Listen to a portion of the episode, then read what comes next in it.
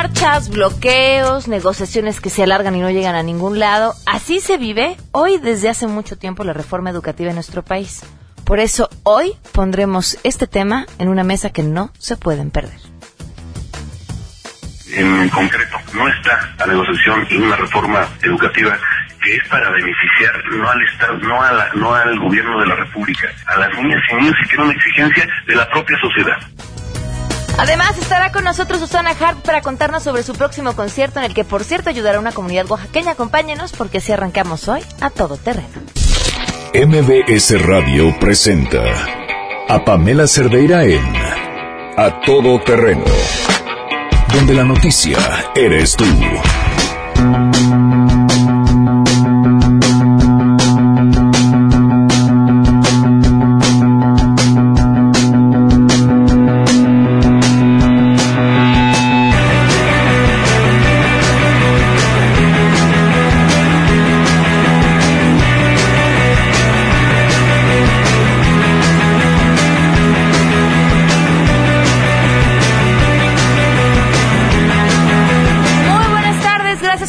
Acompañarnos, 12 del día con 4 minutos. Esto es a todo terreno. Soy Pamela Cerdeira. Les agradezco enormemente que nos acompañen y, por supuesto, que nos escriban. Eduardo Ayala, saludos. Gracias por tomar lista. Así, por por acompañarnos. Eh, Javier García, muchísimas gracias. Leobardo también, gracias. Ignacio, a todos los que nos escriben en WhatsApp 55 33 32 95 85. El correo electrónico a todoterreno arroba mbs.com. Y en Twitter y en Facebook me encuentran como Pam Cerdera, el teléfono en cabina 5166125. Hoy tenemos una mesa sobre la reforma educativa que no se pueden perder. Y además es indispensable que de una vez aprovechen si tienen alguna duda, si tienen alguna opinión, si tienen algún comentario. Aquí están nuestros micrófonos por supuesto, el WhatsApp eh, abierto para escucharlos y para responder a sus preguntas y todas las que tengan que hacer. Oigan, como ustedes sabrán, eh, una vez a la semana tenemos una sección en este espacio que se llama La Silla. En esta silla hemos invitado en su mayoría a delegados, pero no es exclusiva para los delegados, y se les hacen preguntas que las hace la gente de su delegación. De hecho, vamos a la delegación les eh, preguntamos a las personas que están en la delegación que quisieran preguntarlo, decirle al delegado, se graba y cuando el delegado está aquí eh, va respondiendo a cada una de esas preguntas. Nosotros hacemos otra serie de preguntas. El chiste o el objetivo de esta entrevista no solo es que el delegado o el invitado tenga la oportunidad de responder a sus preguntas, sino que cada vez que dice las palabras no o sí, de la misma forma si las digo yo, eh, tenemos que poner 50 pesos, quien se equivoque y el dinero que al final se junte es donado a una fundación. Como han venido delegados, eh, se busca una fundación que trabaje dentro de la delegación a la que ellos pertenecen y se les dona lo, lo que se junta a lo largo de, la entrevista. Eh, es una forma de ganar-ganar, ¿no? Es una entrevista donde la gente obtiene información que necesita y a la vez pues, resulta entretenido y, ayudamos a alguien que, que está haciendo un bien dentro de la delegación o del lugar en el que se encuentre la fundación. Así todo ha funcionado a las mil maravillas. Menos con un delegado que no ha pagado. Miren, esta fue la experiencia del delegado Xochimilco que estuvo con nosotros hace tres semanas. ¿Sabes cómo funciona esta sección? Mm, mejor dímelo. Te lo voy a explicar. Creo que ya sabes por cómo me respondiste. Cada vez que respondas y utilices la palabra sí o la palabra no, de igual forma, si lo hago yo, eh, hay que donar 50 pesos. Si te explico. Por favor, me va a dar mucho gusto. Si te explico, es... Eh, Van tres. Claro, y vamos a seguir diciendo sí a muchas cosas. ok, está bien.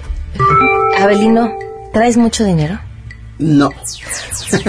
Ponle 50 pesos más. El marcador va en 1.750 pesos por el bien de la delegación. Ah, no es cierto, porque esto no es con recursos públicos, saben los delegados que son invitados que tienen que ser de su cartera. 350 pesos por parte del programa. Eh, bueno, pues si juntamos una buena suma, muchísimas gracias. Bueno, ahí quedó. 1.750 pesos era lo que debía Belino Méndez. Pero terminó la sección y dijo, ay, no traigo dinero. Así les pasa a todos, la mayoría son los de su equipo los que acaban sacando la cartera. Bueno, no importa, pues nosotros no tenemos que quedarnos el dinero. Ahí está en los datos de la fundación a la que hay que depositar, le mandamos los datos. y pues ya no nos toman la llamada y por supuesto nunca ha llegado el depósito a la fundación y, y pues ojalá alguien que conozca a Abelino Méndez Rangel, jefe delegacional de Xochimilco, de Morena, por cierto, pues que no se queme por 1.750 pesos, que no son para nosotros, son para ayudar a una fundación y que lo sabía y que este, pues estrenamos Lord Delegado para los premios de la semana el día de mañana.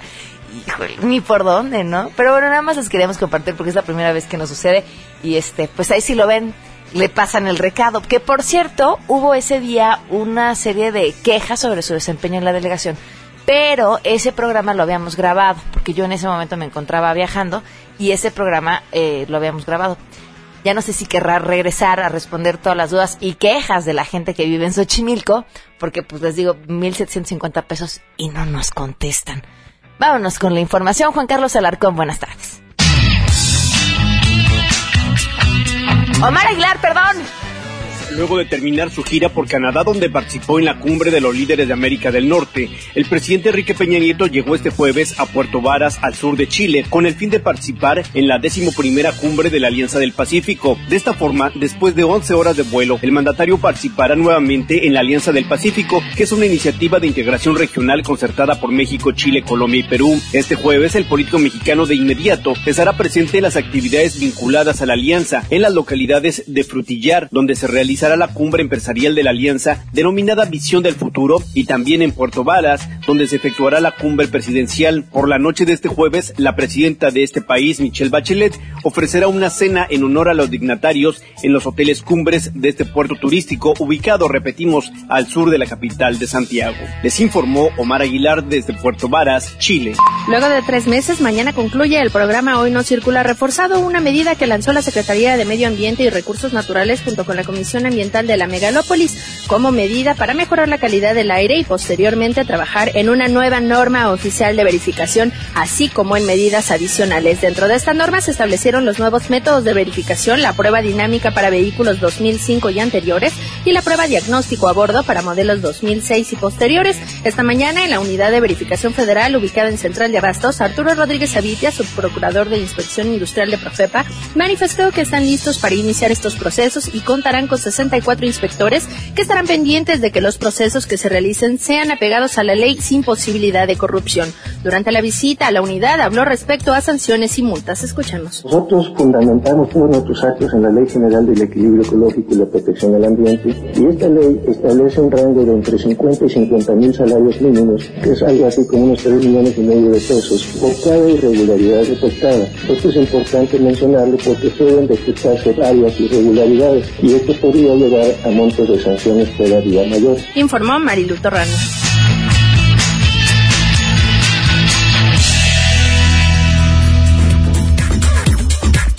Dos al día con 11 minutos y vamos con las buenas noticias.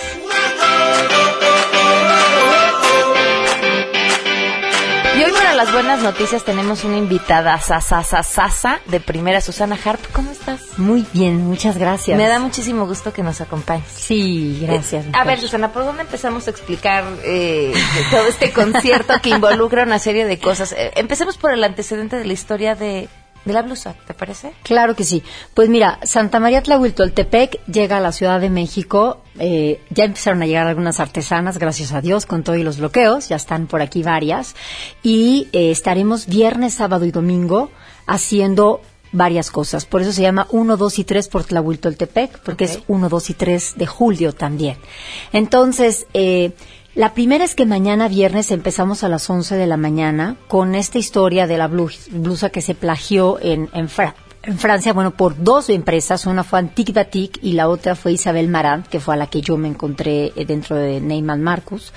Pero después hubo ahí un, un evento kafkiano, digo, desde, viéndolo desde afuera, porque estas dos empresas francesas se fueron a tribunales peleando de quién era el diseño cuando el diseño es de Santa María Tlahuiltoltepec, Oaxaca, y de esa manera fue como ganó Isabel Marán, diciendo, a ver, a ver, la verdad es que yo fui a Oaxaca, yo fui a esta comunidad, aquí tengo testigos de que fui a esta comunidad, y yo me inspiré en la blusa de Santa María Tlahuiltoltepec, Oaxaca.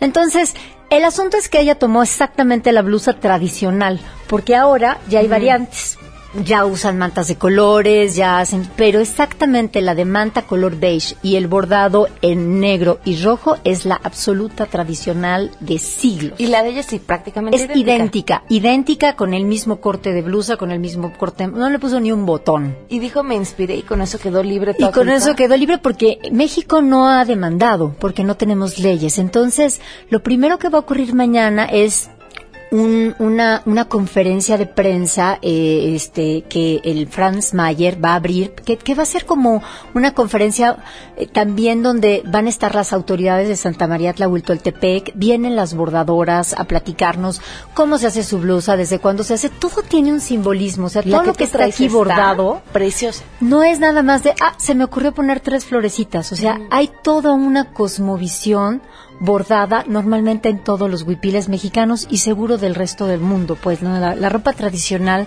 es muy simbólica de la cultura. Entonces empezamos mañana a 11 de la mañana, es abierto a quien quiera ir a, catedráticos, a periodistas, este, van a estar ellos, los de la comunidad y ellos tendrán la voz.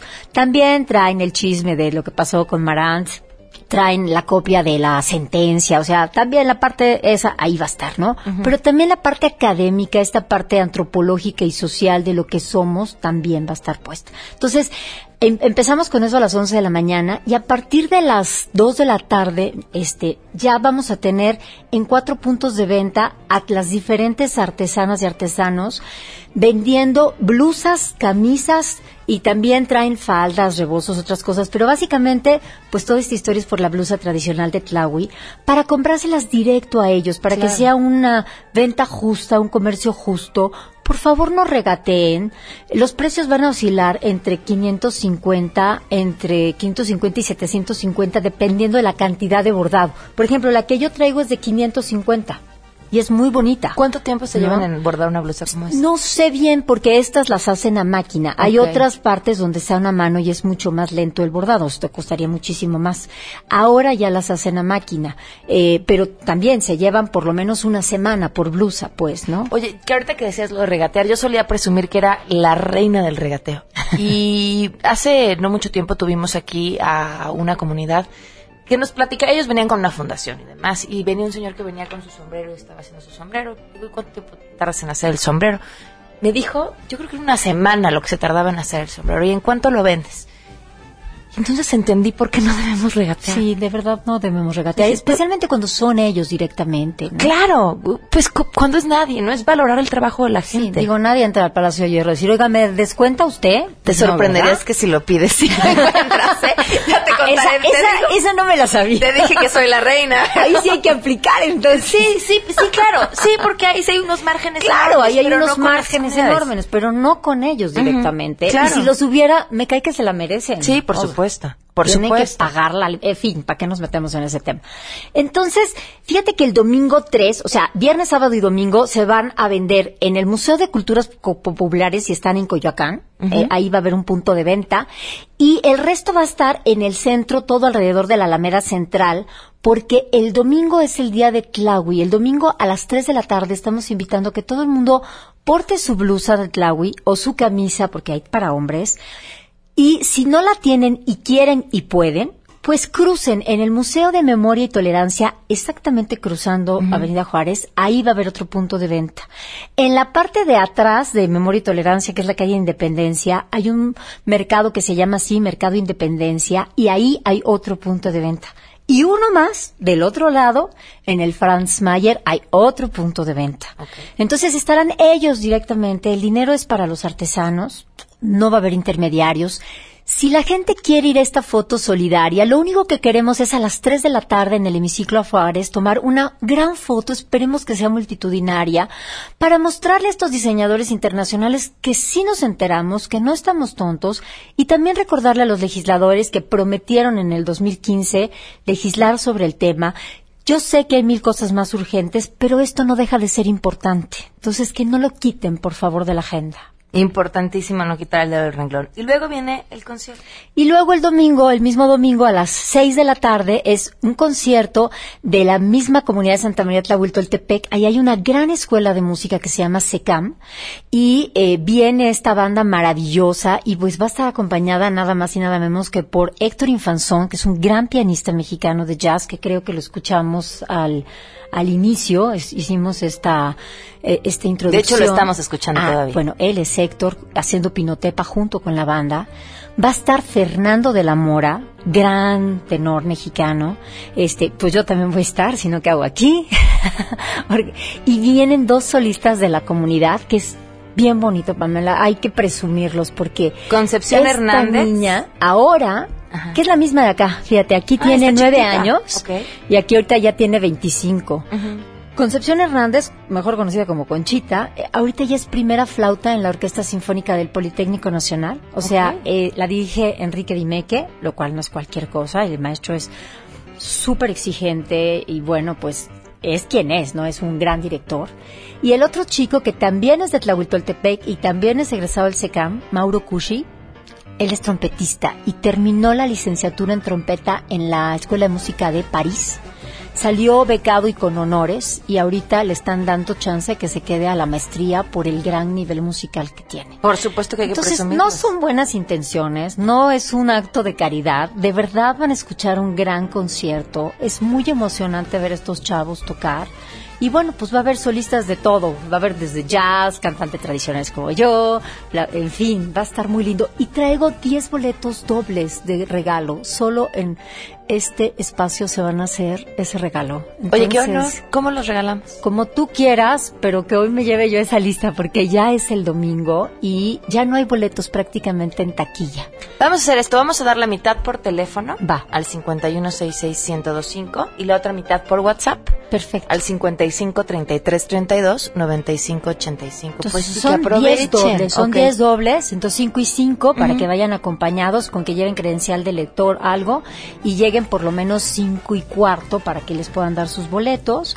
En la taquilla se los van a entregar. Y todavía hay algunos que otros ahí en Ticketmaster y en la taquilla del teatro. Quedan pocos, qué bueno que queden pocos, pero todavía hay un poquito. Oye, pues felicidades. Va a ser un gran fin de semana, sin duda. Sí, sí, sí, pues Tlaui viene con estas dos representaciones, sus textiles y su música. Realmente es también apoyar un poco a Oaxaca en este momento que mi tierra lo necesita tanto. Muchísimas gracias, Susana. No, a ustedes, gracias. 12 con 20. Damos una pausa y volvemos.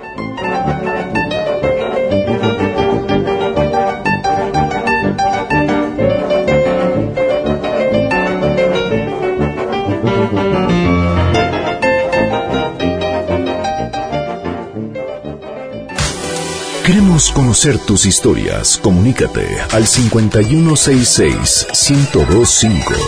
Pamela Cerdeira. A todo terreno. Donde la noticia eres tú. Volvemos. Pamela Cerdeira regresa con más en A todo terreno. Donde la noticia eres tú.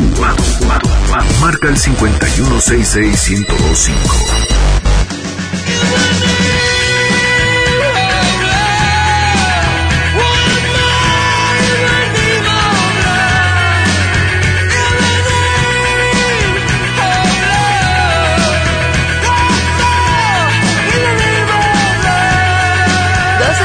Con 25 minutos. Continuamos a todo terreno. Gracias por acompañarnos. He de presumirles que este equipo logró juntar a la CENTE y a la CEP en la misma mesa y como bien señaló uno de nuestros invitados, sentados hasta del mismo lado. Les, les agradezco mucho de verdad a todos que estén el día de hoy aquí acompañándonos. Eh, lo que le está pasando al país no es un tema menor. Y la polarización y el encono tampoco. Y creo que no hay nada mejor que la información y el diálogo eh, para arreglar las cosas y sobre todo para darle luz y claridad a la gente que nos acompaña. Le agradezco a Roberto Gómez, representante de la sección 9 de la CENTE. Gracias por estar con nosotros. Bienvenido. También nos acompaña Jesús Álvarez, coordinador de asesores de la Subsecretaría de Planeación, Evaluación y Coordinación de la Secretaría de Educación Pública. Gracias por estar con nosotros. Muchas gracias, Pamela. Bienvenido. También Juan Alfonso Mejía, director adjunto de Mexicanos. Primero, gracias por estar con nosotros. Muchas gracias, Pamela. Y Lorenzo Gómez Morín, profesor investigador de Flaxo. Gracias por estar con nosotros. Gracias a ti, Pamela. Bienvenido. Pues, Buenos eh. Roberto, arrancamos contigo. Eh, ¿Cuáles son las demandas de la CENTE? Bueno, una de las demandas principales y es la razón de ser de nuestra lucha, es la defensa de la educación pública. Eh, la defensa de la educación pública nosotros la asumimos porque la inmensa mayoría de los maestros que trabajamos en la escuela pública decimos que somos hijos de la escuela pública. Nosotros no seríamos maestros, igual que muchos no serían profesionistas, si la escuela pública no existiera. Esa es la esencia de nuestra lucha. Nosotros entendemos que la educación pública requiere muchos cambios. Esta eh, escuela que actualmente tenemos es una escuela que tiene que transformarse porque pues, los retos que tiene nuestra sociedad son muchos. Pero para que esta escuela se logre transformar, se requieren hacer muchas cosas. Y muchas de estas cosas las sabemos hacer los maestros y los padres de familia en las comunidades escolares. Una de las cuestiones que a nosotros nos inconforma es que en este sexenio el gobierno haya decidido implementar una reforma que llama educativa, pero que en realidad es laboral, en la que se decide por un grupo de personas que conforman el Pacto por México, de tres partidos políticos, y de manera deliberada ignoran eh, los puntos de vista y la participación de quienes somos los actores directos de la educación, que somos los maestros, los padres de familia y los alumnos. Eh, nosotros eh, planteamos que no se puede cambiar la educación de ninguna manera si se hace con métodos autoritarios. No se puede cambiar la educación si lo primero que se hace es amenazar a los maestros con el despido. Entonces, por eso nosotros decimos que nuestra lucha es por la defensa de la educación pública, por la defensa de nuestros derechos laborales. Y aquí, con respecto a los derechos laborales, yo quisiera enfatizar que no se debe confundir un, un derecho con un privilegio, porque lo que repiten a cada rato es que estamos defendiendo privilegios.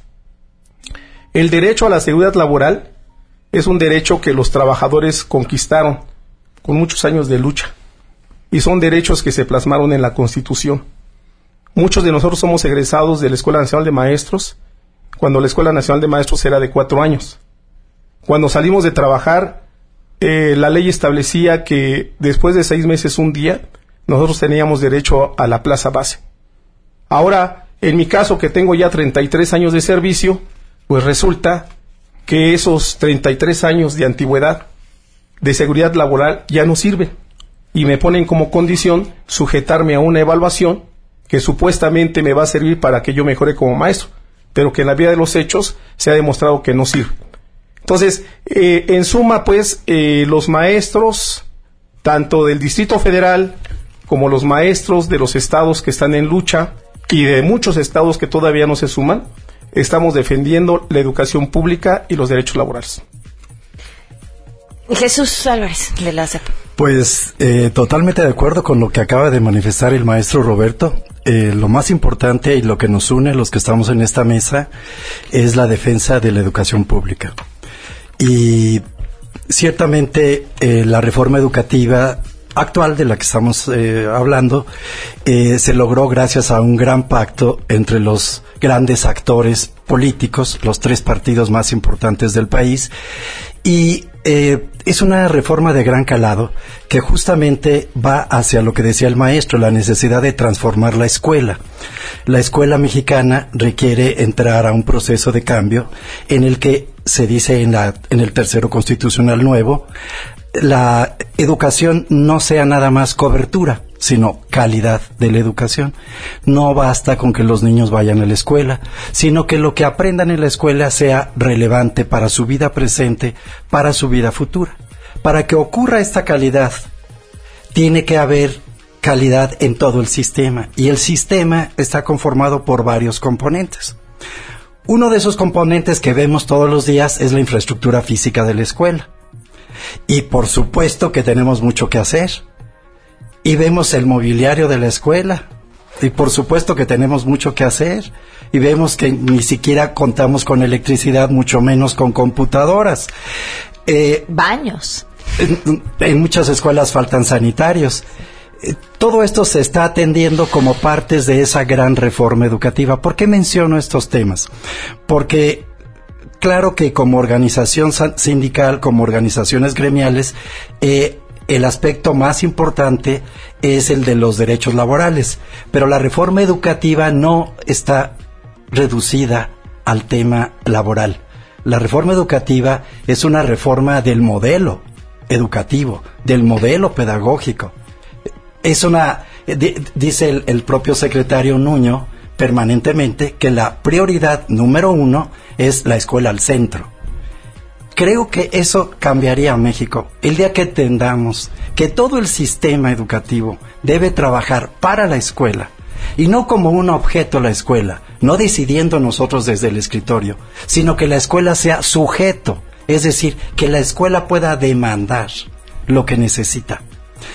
Autonomía escolar no para privatizar, autonomía escolar para que en la escuela el director y los maestros, y cuando sea el caso con los padres de familia, puedan tomar decisiones libremente, no que se las ordenen de arriba para abajo.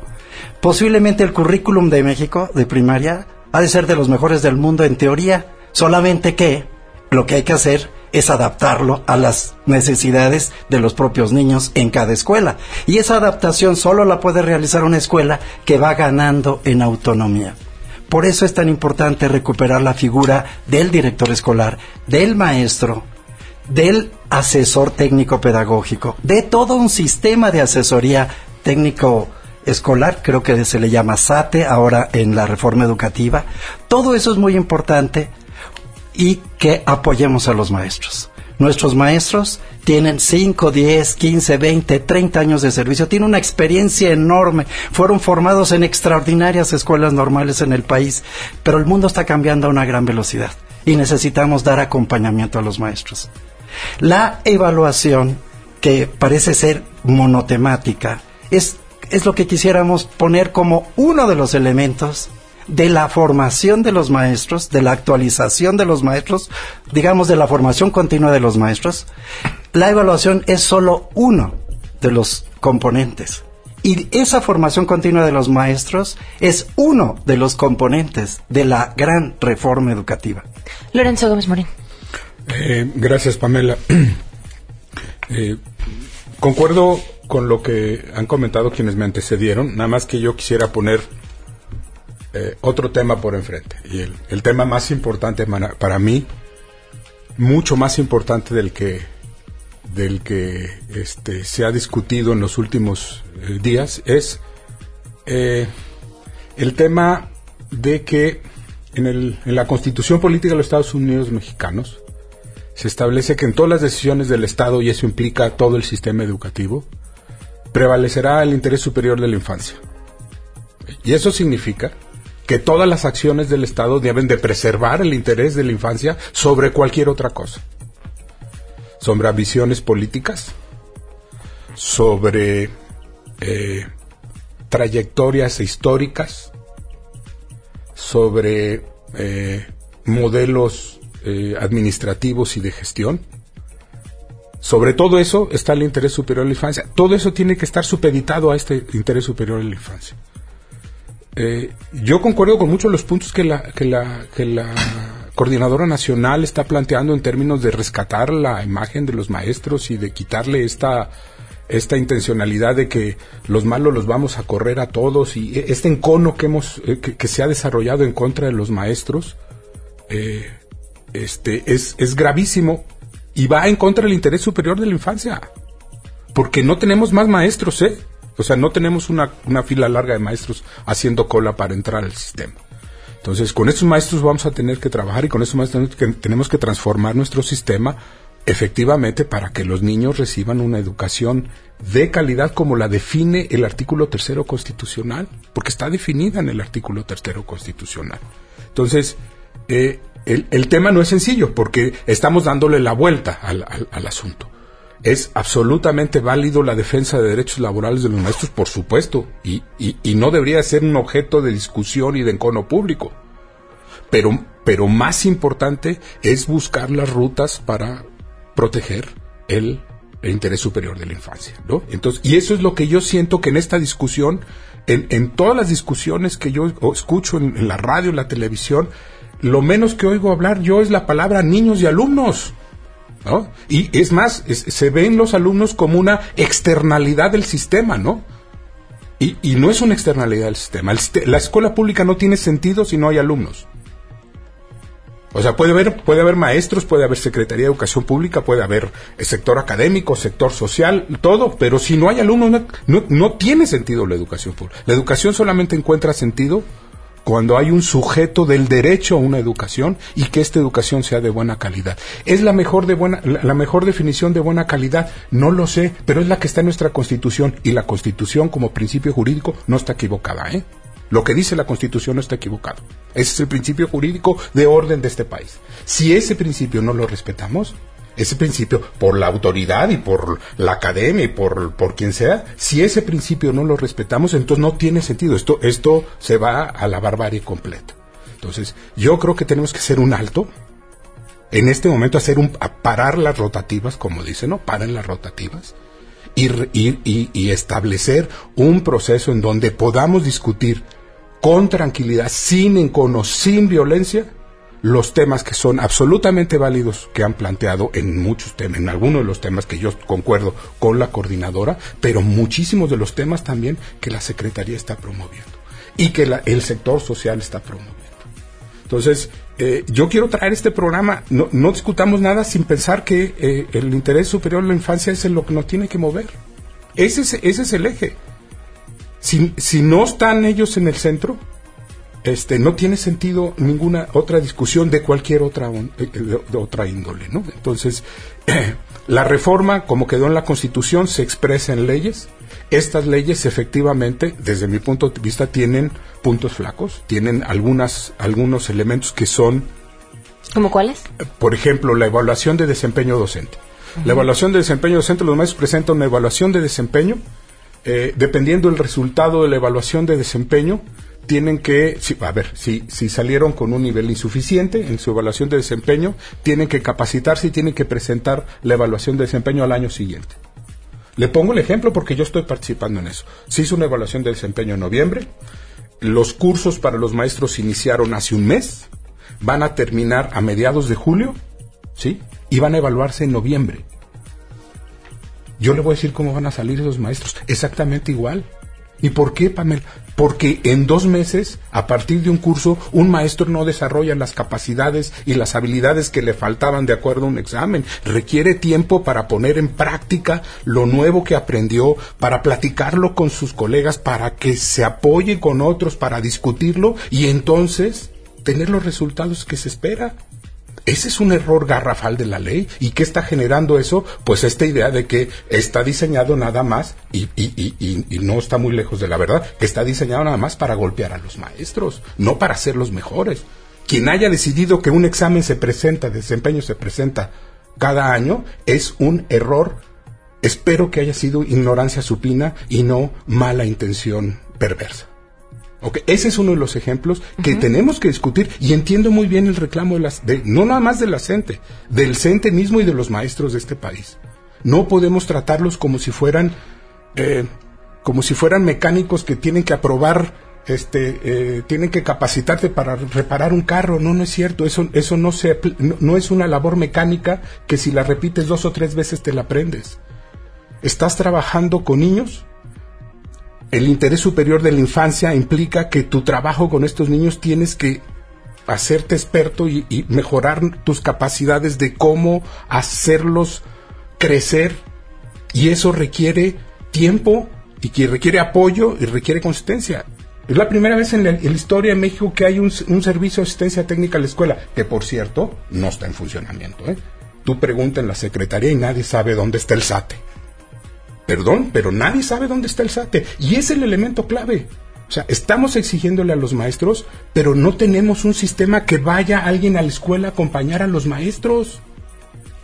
Entonces, ¿cómo logramos esto? Bueno, entonces, paremos las rotativas, ¿sí? Paremos las rotativas y pongámonos a ver cómo hacemos que nuestros maestros, que son los únicos que tenemos, los hacemos fuertes, los hacemos mejores, los reconocemos y los, los impulsamos a que logren, eh, a que protejan este interés superior de la infancia. Juan Alfonso Mejía. Para Mexicanos Primero, Pamela, eh, y saludo a todos los eh, ponentes en esta mesa y tu auditorio. La educación, como lo decía eh, Lorenzo, es un derecho, pero no cualquier educación. Entonces, cuando hablamos de educación de calidad, hablamos específicamente del derecho que tienen los niños a aprender. La reforma educativa tiene un punto en específico, orientarla al aprendizaje. Ahora, las escuelas públicas que son de todos, no son de gobierno, son de todos, eh, reflejan más de lo que somos como mexicanos que lo que quisiéramos ser como mexicanos. ¿Esto es culpa de los maestros? A ver si soy claro. No, no es culpa de los maestros. Si tuviéramos que señalar a alguien, a algunos, es que todos los mexicanos nos volteamos para otro lado durante mucho tiempo. Y entonces ahora hay un proceso de transformación educativa que me parece que es valioso eh, rescatar en varios puntos. Yo diría, primero que nada, que todo proceso de transformación educativa lo que pretende es aliviar injusticias. Entonces es, es normal que en el proceso existan partes y contrapartes. Me parece importante señalarlo. Segundo, me parece muy importante señalar la diferencia entre lo que es un diseño de la reforma y la implementación de la reforma. Por ejemplo, hay muchos profesores que sí están apostando por evaluarse. Déjame decirte una cosa retomando el ejemplo que da eh, Lorenzo, los maestros no le tienen miedo a la evaluación. Muchas veces se han evaluado, toda la vida en el sistema se han evaluado. El problema es que no ven que la evaluación tenga consecuencias. Y entonces no necesariamente creen que los que estén posicionados en ciertos niveles sean porque son muy buenos profesores. Pongámoslo en la radio, alguien que siempre ha estado en una radiodifusora y le dices, toma un micrófono y ahora te voy a evaluar, te va a decir, ¿cómo no? Lo hago todos los días y tengo años haciendo. Entonces, me parece que es muy importante que cuando se evalúan, entonces les respetes que ganaron una plaza y que les vas a respetar el orden de prelación y que además sepan que todas las plazas de compañeros que se jubilaron fueron puestas a concurso. Perfecto, eso no está pasando en los estados. La implementación es un grave problema y no necesariamente el diseño. Ahora, hay cosas que hay que revisar en el diseño. Un proceso de reforma, por naturaleza, siempre será reformable, es decir, podrá transformarse una y otra vez. Entonces, me parece que es importante centrar la atención sobre la implementación de la reforma. Eh, y segundo, la reforma eh, o este proceso de transformación eh, es bastante gradual. Me parece que es muy importante mencionarlo. Es, es sumamente gradualista. ¿Por qué? Porque todos aquellos profesores, primero hay que decirlo de manera clara y, eh, específica, no pierden en ningún momento los derechos laborales. Eso no es cierto. Eh, el artículo 123 de la Constitución mexicana también es muy claro y dice en qué momento van a perder los derechos laborales. Si ustedes ya contaban incluso en carrera magisterial con un nivel, entonces, y ganan una plaza, un nombramiento definitivo, nadie les debe de cancelar su carrera magisterial. Pero todos los maestros que nos están escuchando van a decir, ah, caray, ¿y a mí la autoridad por qué me la está cancelando? En los estados, porque eso está pasando. Otra vez, la implementación de la reforma. Entonces, eh, por un lado, no pierden los derechos. Segundo, creo que hay una realidad. A los maestros durante mucho tiempo se les ha formado pero muchas voces de los maestros dicen es que la formación que me das no es la que yo necesito en el salón de clases. Entonces, no había datos, no había evidencia para saber cómo estaban nuestros maestros y entonces hay una cuestión que es eh, definitiva. El Estado, con E mayúscula, a partir de la transformación educativa, se compromete a acompañarlos en su formación, cosa que no había. Muchos maestros tienen que terminar pagando muchos de sus cursos formativos. Entonces, ahora la reforma es muy clara en ese aspecto. Y con este eh, terminaría mi primera intervención. Eh, de manera muy específica, un maestro que ya está en sistema, después de tres años que se ha evaluado y si no pasó eh, un examen, entonces se le retira del aula y se va a un área administrativa. Pero en ningún momento se le despide y no pierde sus derechos laborales. Uno. Dos, Sí, ahí es donde insisto que es bastante gradual. Si el maestro es de nuevo ingreso, cosa que está sucediendo en nuestras normales y que en la reforma educativa dice que después de dos años de la reforma se tienen que reformar las normales porque hay que acompañar a nuestros maestros. Entonces, si después no había dado clases, no estaba en un salón de, clases, en, un aula, antes de 2013, ingresa por concurso y entonces reprueba, entonces después de tres exámenes anuales, como lo menciona eh, Lorenzo, entonces sale del sistema. Es decir, los que están tienen ciertas garantías, los que están antes de la transformación educativa y los que llegan después es distinto, porque es bastante gradual.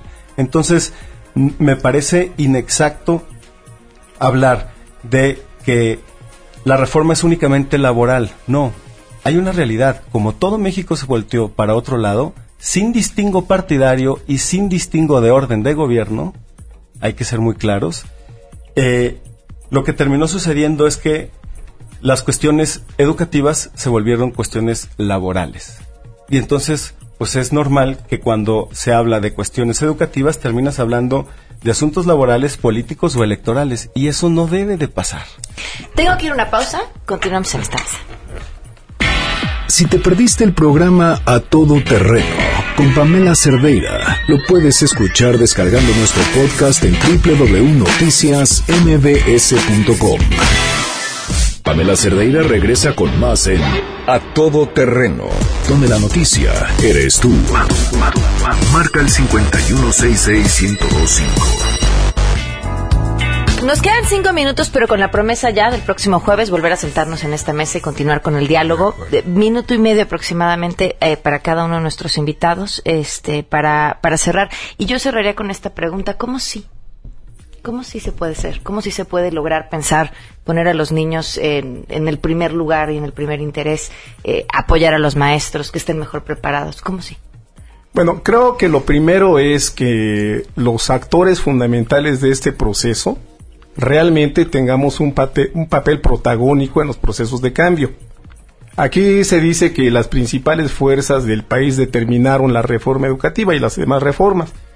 Pero no es lo mismo decir que sea la sociedad, las diferentes expresiones de la sociedad, a que lo hagan unos cuantos representantes que se encierran y deciden de manera vertical al margen de la sociedad.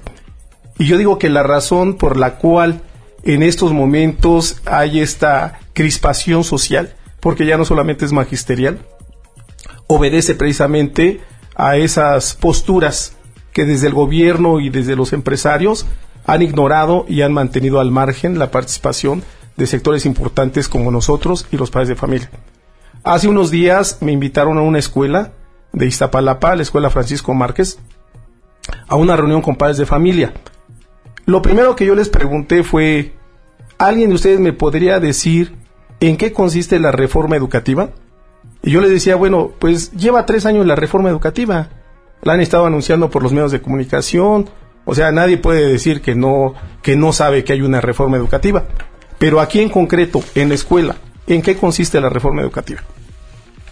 Y los papás dijeron, pues no, no hay nada. Digo, pues nada, porque la reforma educativa como tal no existe. ¿sí?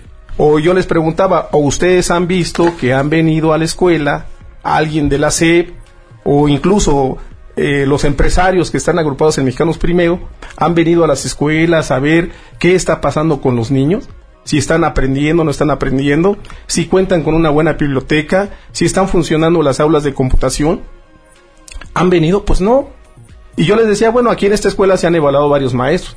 ¿Ustedes me podrían decir qué maestro ya se evaluó? O sea, ¿pueden reconocer al maestro? ¿Ha cambiado su práctica? Pues tampoco. Y bueno, les tuvimos que explicar que en el caso del Distrito Federal, muchos maestros se evaluaron no porque crean en la reforma, sino porque fuimos amenazados, hostigados, ¿sí? Y yo creo que una reforma eh, no va a permitir ningún cambio mientras se sustente en la amenaza del despido hacia los maestros. Que aunque aquí este eh, señor diga que no es tal, pues efectivamente así es. A ver, eh, Jesús Álvarez.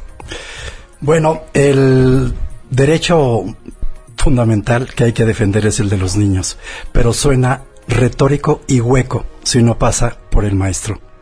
Porque la única forma como el niño desarrolla sus habilidades, sus competencias, sus conocimientos, es a través del maestro. Si tú pones a un niño en la selva, jamás va a desarrollarse. necesita del maestro. El maestro tiene una actividad fundamental, la más noble de las, de las labores que puede uno imaginar, que es la de enseñar. Por eso la reforma educativa tiene en uno de sus pilares fundamentales la mejora del maestro. Lorenzo Gómez Morín. Eh, eh, con lo que dijo Jesús, pero retomo lo que dijo el maestro. O sea, es no podemos correr a nuestros maestros por una sencilla razón, porque no tenemos otros maestros. ¿sí? Y la reforma planteó efectivamente el servicio de asistencia técnica. Eso significa, yo rescato esto. O sea, la reforma, lo que tiene que parar la reforma es esta agresión y esta amenaza de expulsar a los maestros del sistema. Eh, eh, eh, es una estupidez porque además no tenemos otros. segundo, es desvalorizar al maestro como actor fundamental para que el niño pueda aprender. Entonces, en lugar de amenazarlo al, al despido, hay que ofrecerle todo el sistema de apoyo y respaldo y ponerlo en marcha a, apoyarlo en su labor para que después de un tiempo perentorio el maestro pueda tener los resultados debidos, ¿no? Una vez que pase el tiempo en esto, entonces platicamos lo que sigue. Pero mientras no, no le demos al maestro lo que no se le ha dado nunca, que es este apoyo continuo, seguido, no cursos, ¿eh? porque cursos les hemos dado todos los del mundo, no, el apoyo en el aula, el apoyo en la escuela, el apoyo en la gestión educativa, pedagógica de su asignatura, mientras no tengamos eso, es muy difícil que podamos cambiar a aquellos maestros que tienen dificultades en su capacidad profesional. Juan Alfonso. ¿Cómo sí? Creo que es la gran pregunta. En este justamente eh, crispación que estamos viviendo, será muy interesante saber qué, en el cómo sí, dentro de este marco legal, qué es lo que piensan de la evaluación de desempeño, cómo creen que se puede regularizar, qué piensan del tema curricular, cómo creen que debería de, de ajustarse a los nuevos tiempos. Y entonces será muy interesante encontrar propuestas del cómo sí dentro de ese marco legal. Primero. Segundo, me parece, con mucho respeto, que también hay muchos profesores que son amenazados si van a los exámenes o hasta si van a sus aulas a cumplir con su vocación. Creo que lo vimos en Chiapas. Eh, primero. mal. Eh, y, y, eh, y creo que hay un punto que hay que retomar del profesor Roberto. Creo que hay un tema de reflexión de las propias autoridades respecto a la legitimidad al momento de implementar la reforma. Insisto, eh, más allá de los líderes sindicales de cada una de las entidades federativas, creo que hay que pensar en esos maestros que sí están yendo por la reforma, que creen en el mérito y que a la hora de que eh, ganan una plaza, lo saltan el orden de prelación o no se les respeta y esto es implementación en los estados. Bueno, continuamos con esta mesa el próximo jueves. ya están todos comprometidos. Les agradezco mucho que nos hayan acompañado. Paula, muchas gracias. Nada más para terminar, eh, cambiando drásticamente de tema, si quieren ustedes ver los mejores contenidos de Fox Más o de HBO Go, solo tienen que contratar Dish OTT. Estamos hablando de películas de estreno, de series así padrísimas, de las mejores y de las más exitosas. Se meten a la página dishott.mx y además tienen un mes gratis. Pues qué mejor. Nos vamos a quedar en compañía de Alejandro Cacho. MBS Radio presentó a Pamela Cerdeira en A Todo Terreno. Te esperamos en la siguiente emisión, A Todo Terreno, donde la noticia eres tú. MBS Radio, en entretenimiento, estamos contigo.